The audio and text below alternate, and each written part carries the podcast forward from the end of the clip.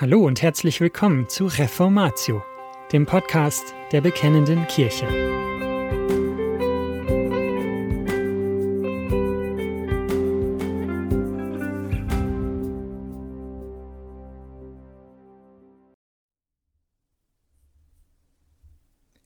Die Reformation, die Deutschen und Johannes Calvin. Teil 6.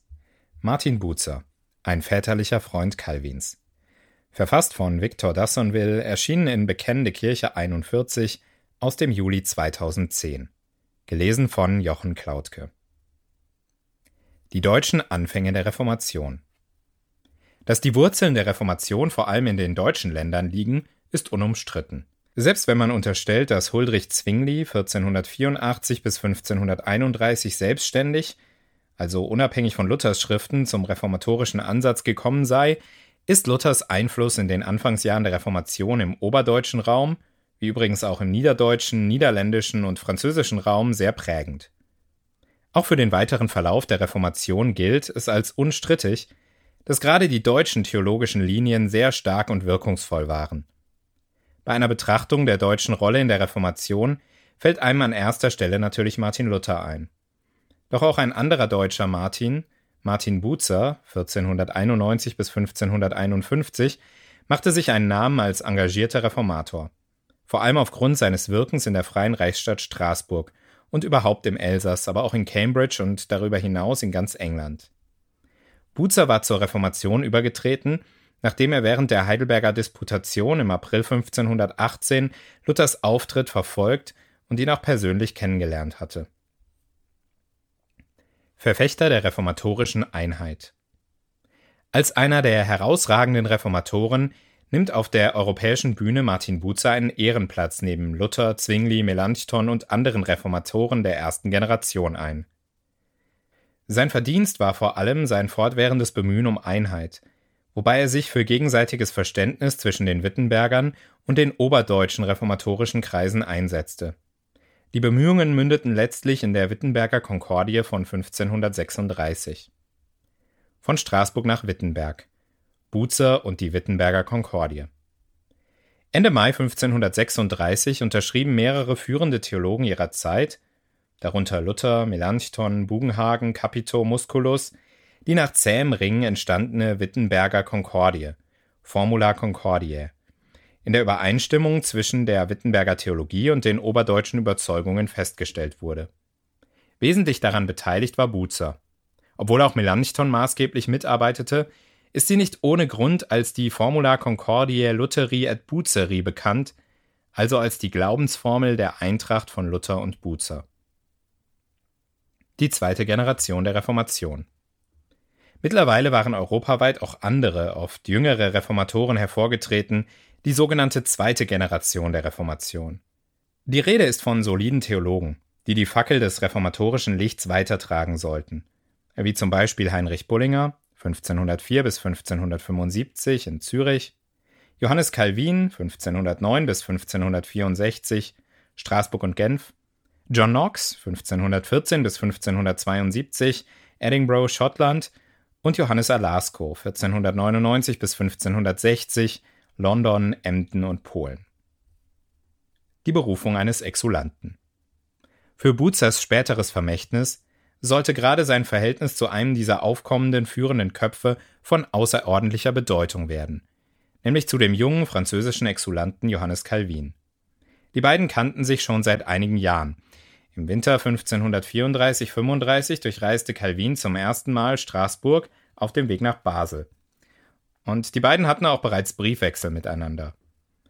Obwohl man von einer anfänglichen gewissen Zurückhaltung von Seiten Calvins gegenüber Buzer reden könnte, änderte sich dies, als die beiden einander persönlich näher kennenlernten. Als Calvin im Frühjahr 1538 zusammen mit seinen beiden Kollegen Farel und Corot vom Stadtrat aus der Stadt Genf gewiesen wurde, sie wollten Gott mehr gehorchen als Menschen, wusste er zunächst nicht, wohin er sich wenden sollte aber ziemlich bald erreichte ihn ein Ruf. Der damals schon sehr bekannte Reformator Martin Bucer schrieb Calvin, er möge doch nach Straßburg kommen, um dort als Professor der Theologie und Prediger zu arbeiten, also um die Heilige Schrift auszulegen und das Wort Gottes zu verkündigen.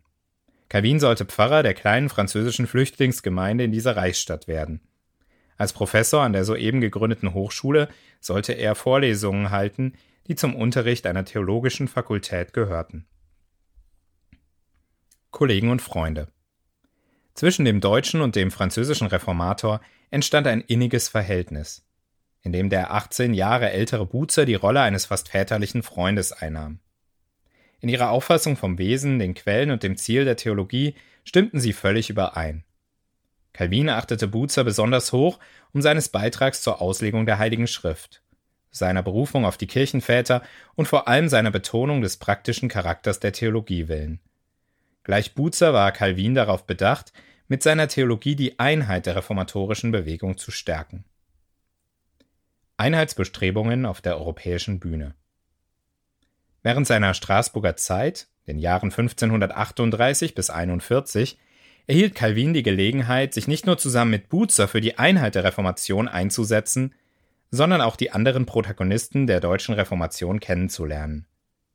Zusammen reisten sie zu mehreren Religionsgesprächen. Religionsgespräche waren damals nicht nur von ausschlaggebender kirchlich-theologischer Bedeutung, um die jeweiligen inneren Spannungen zu überwinden, sondern sie hatten auch große politische Wirkung auf internationaler Ebene. Mit seinen fundierten Kenntnissen der Heiligen Schrift und der Kirchenväter wurde Calvin zusammen mit Bucer zum geschätzten Vertreter der gesamten Reformation. Die Wahrheit des Evangeliums Schon im Februar 1539 besuchte Calvin den Frankfurter Konvent, wo er unter anderem Philipp Melanchthon kennenlernte. Zwischen beiden entwickelte sich eine enge Freundschaft. Im Juni 1540 reiste Calvin wiederum offiziell zusammen mit Bucer zum Religionsgespräch nach Hagenau. Ab Oktober desselben Jahres vertrat er auf Bitte der Protestanten den lutherischen Herzog von Lüneburg beim Religionsgespräch in Worms. In Regensburg im Jahr 1541 war Calvin Delegierter der Reichsstadt Straßburg. Auf den Religionsgesprächen trat Calvin den römisch-katholischen so entgegen wie in seinen Schriften. Wieder ging er nicht von der Tradition, sondern von der Heiligen Schrift aus.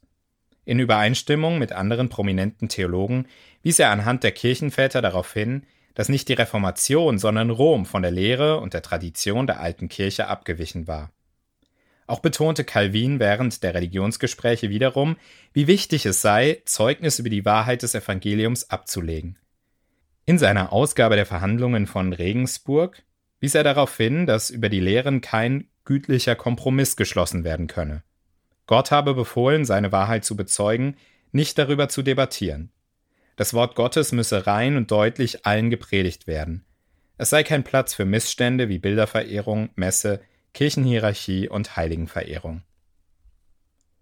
Pfarrer vor Ort Dass allerdings Calvin die Bühne der breiten Öffentlichkeit nicht seiner Berufung als Pastor vorzog, zeigt die Tatsache, dass er vorzeitig vom Religionsgespräch in Regensburg nach Straßburg zurückkehrte, um mit der Gemeindearbeit, also mit der Verkündigung, weiterzumachen.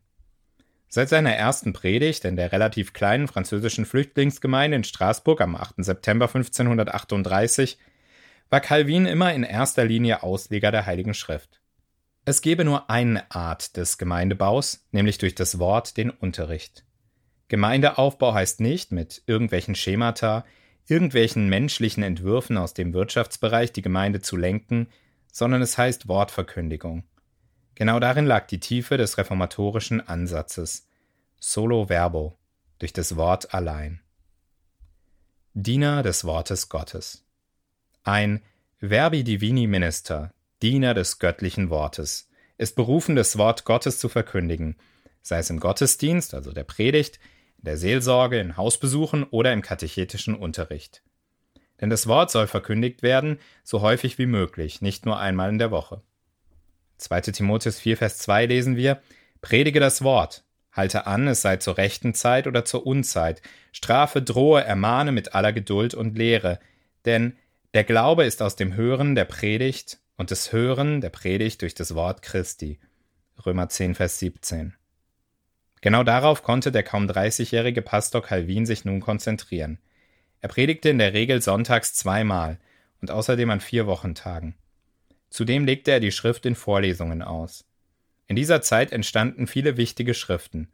Allein im Jahr 1539 zum Beispiel sein Kommentar zum Römerbrief, die Revision seiner Institutio und seine berühmte Responsio ad Saduleti, Antwort an Kardinal Sadolet. Ein deutscher Freund auf Lebenszeit. Kennzeichnend für seine Straßburger Zeit, die von 1538 bis 41 währte, war allerdings die Freundschaft mit Martin Bucer. Der prägende Einfluss Bucers auf Calvin wurde in der Forschung immer wieder hervorgehoben, während Calvin aus seinerseits seinem väterlichen Freund ein Vorbild war. Wer von Bucer zu Calvin weitergeht, findet die Gedanken des Straßburger Reformators in einer klaren und knappen Form wieder. In den Hauptsachen stimmen sie voll überein.